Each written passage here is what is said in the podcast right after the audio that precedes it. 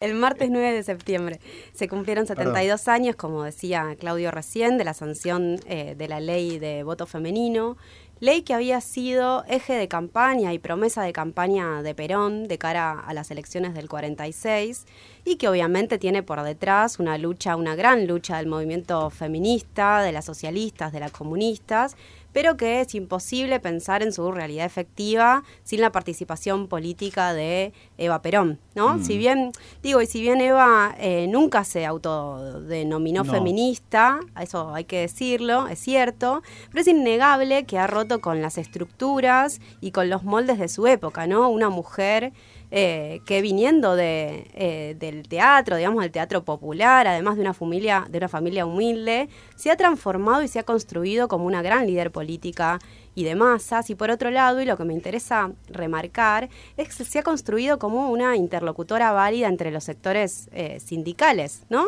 Y digo esto y lo remarco. un rol que era impensado para una mujer, ¿no? Era impensado. Y me parece que hoy nos sigue, ¿no? Nos sigue sonando disruptivo y revolucionario, porque si bien hemos avanzado mucho y hay muchas mujeres en ese terreno dando una pelea muy grande, muy importante, sigue siendo un, un terreno eh, con lógicas eh, machistas y con, en general, eh, caras masculinas, ¿no? A la cabeza de las grandes centrales sindicales.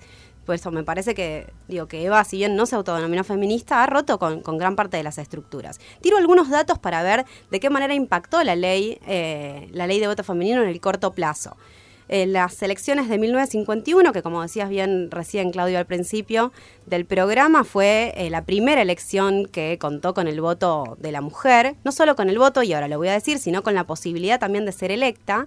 El Partido Peronista Femenino, que eh, vale decir también no era una rama ni una extensión del Partido Laborista, sino que era un partido en sí, un partido con peso propio, que había sido fundado por Eva Perón en el 49, logró 29 bancas en total, 23 eh, diputadas y 6 eh, senadoras nacionales las 29, digamos, las 29 mujeres electas de esa elección fueron todas por parte del peronismo.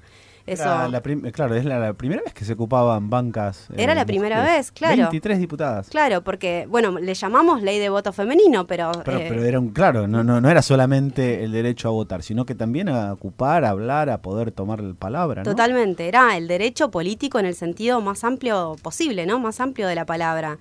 Eh, y por otra parte, un dato también para entender un poco cuál era la época, eh, hubo una participación del 90% del padrón electoral, ¿no? De, mujeres, me estoy refiriendo. 90% del padrón electoral de mujeres participó en esa elección.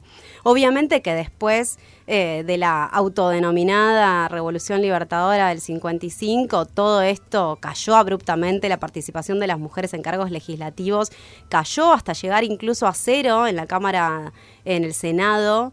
Eh, durante la presidencia de Ilia, durante la presidencia de Frondizi, eh, que después recuperó levemente una, una leve recuperación eh, durante las presidencias de Cámpora, Perón, hasta llegar a lo que fue la ley de cupo en el 1991, que planteaba un piso del 30%. Fue una ley bastante discutida y polémica y que por suerte después llegamos pudimos llegar a, eh, en el 2017, la ley de paridad, ¿no? Porque lo que terminó siendo el cupo es no solo un piso, sino un techo que ese era el principal problema de la ley de cupo del 30%. Por suerte ahora tenemos una gran ley de paridad que plantea ¿no? la intercalación de hombre-mujer, podemos hablar también de la heteronorma que eso plantea, pero bueno, ese es un paso más, más adelante, pero en principio me parece eh, eh, un gran paso en ese sentido, sí, absolutamente.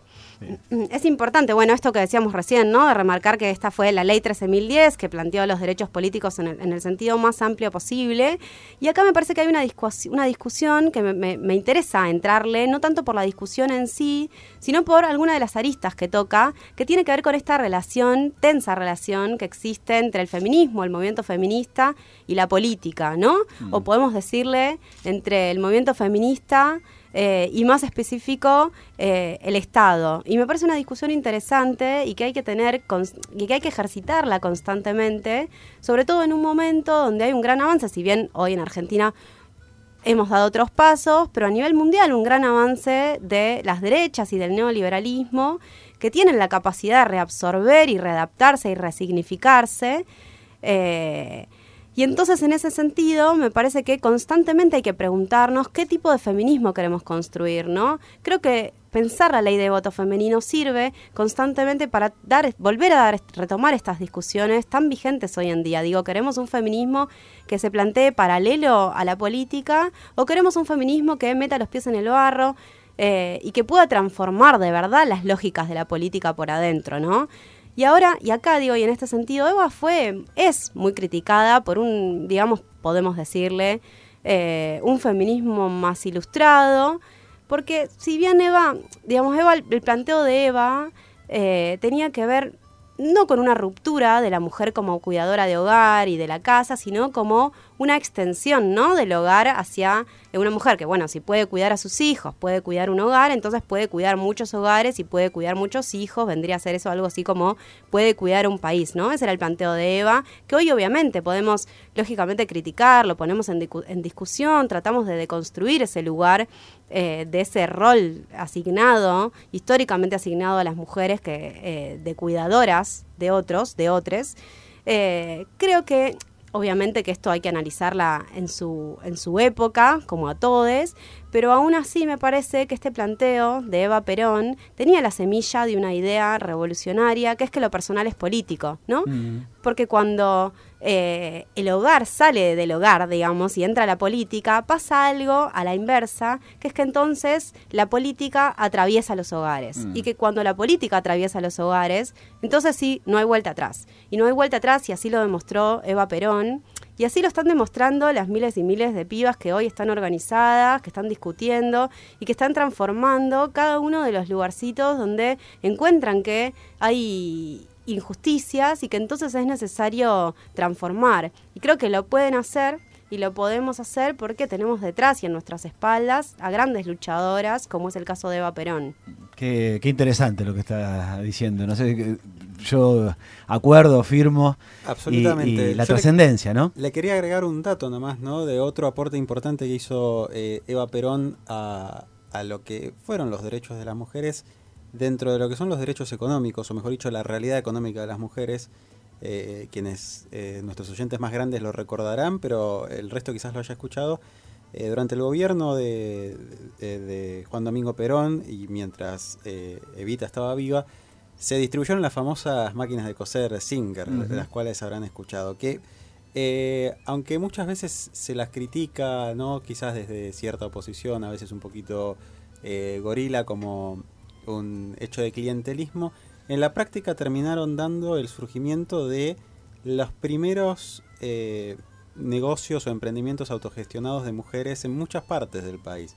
Las famosas costureras de barrio que durante mucho tiempo existieron en la Argentina, que quizás, quizás hoy ya con los avances de la tecnología quedaron un poquito de lado, pero que, que fueron una verdadera fuente de trabajo y como fuente de trabajo un pequeño comienzo ¿no? o antecedente de cierta independencia económica de las mujeres del dinero de sus maridos.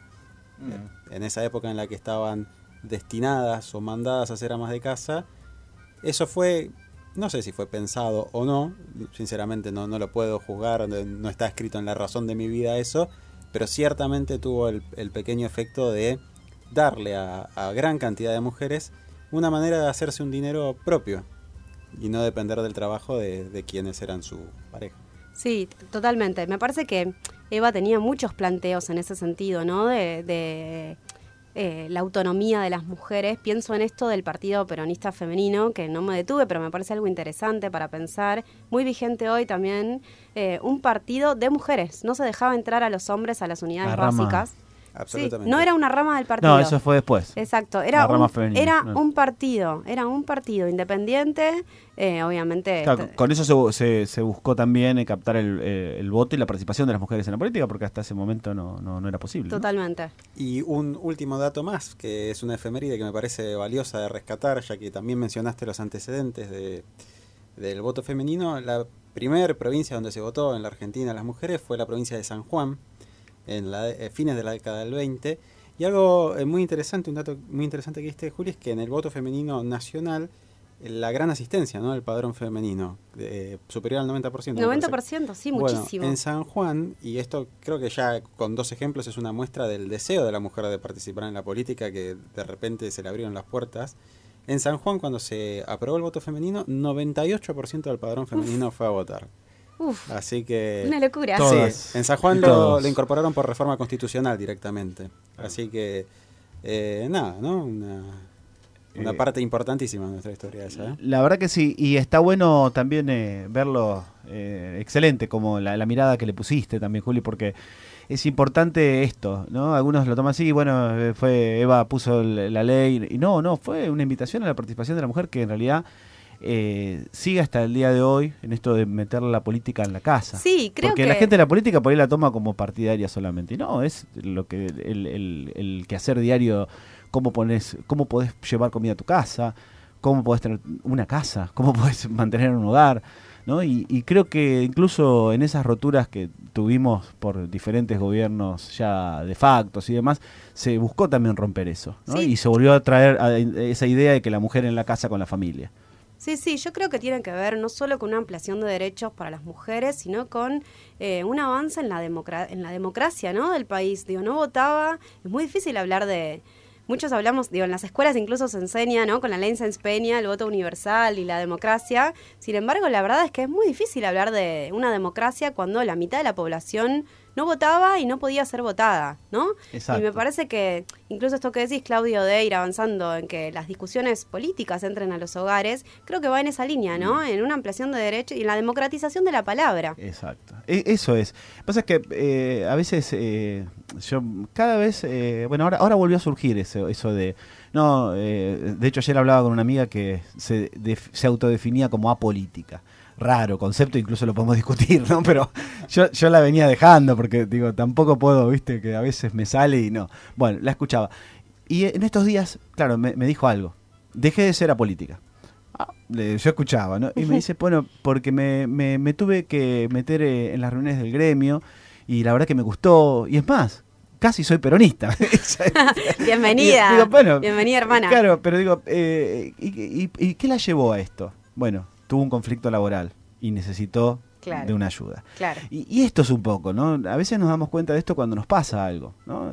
Yo que he acompañado, acompaño a muchos con problemas, muchas de las personas que lamentablemente les toca vivir una situación, quizás antes de eso jamás hubieran pensado en algo colectivo, en algo de derechos, en algo de poder incluso hacer un reclamo. Y me parece que eh, en esto tenemos que despertar, ¿no? Como pueblo, digo, es una lectura general y para todos. Eh, nos tiene que importar lo de todos y por eso también tenemos que estar atentos. Así que bueno, lo dejamos ahí para que puedas pensarlo, para que puedas también de alguna forma reflexionarlo. Y me parece que esto que trajo Juli es ideal, porque quizás vos decís, no, pero yo estoy en mi casa, no tengo mucho para hacer. No, tenés de todo. Y además tenés algo que es, es, es muy, muy, muy real y que es la política de verdad, que es la de a veces llevar o ponerte al hombro un, un hogar, un, alquiler, poner la comida todos los días, llevar y, criar hijos.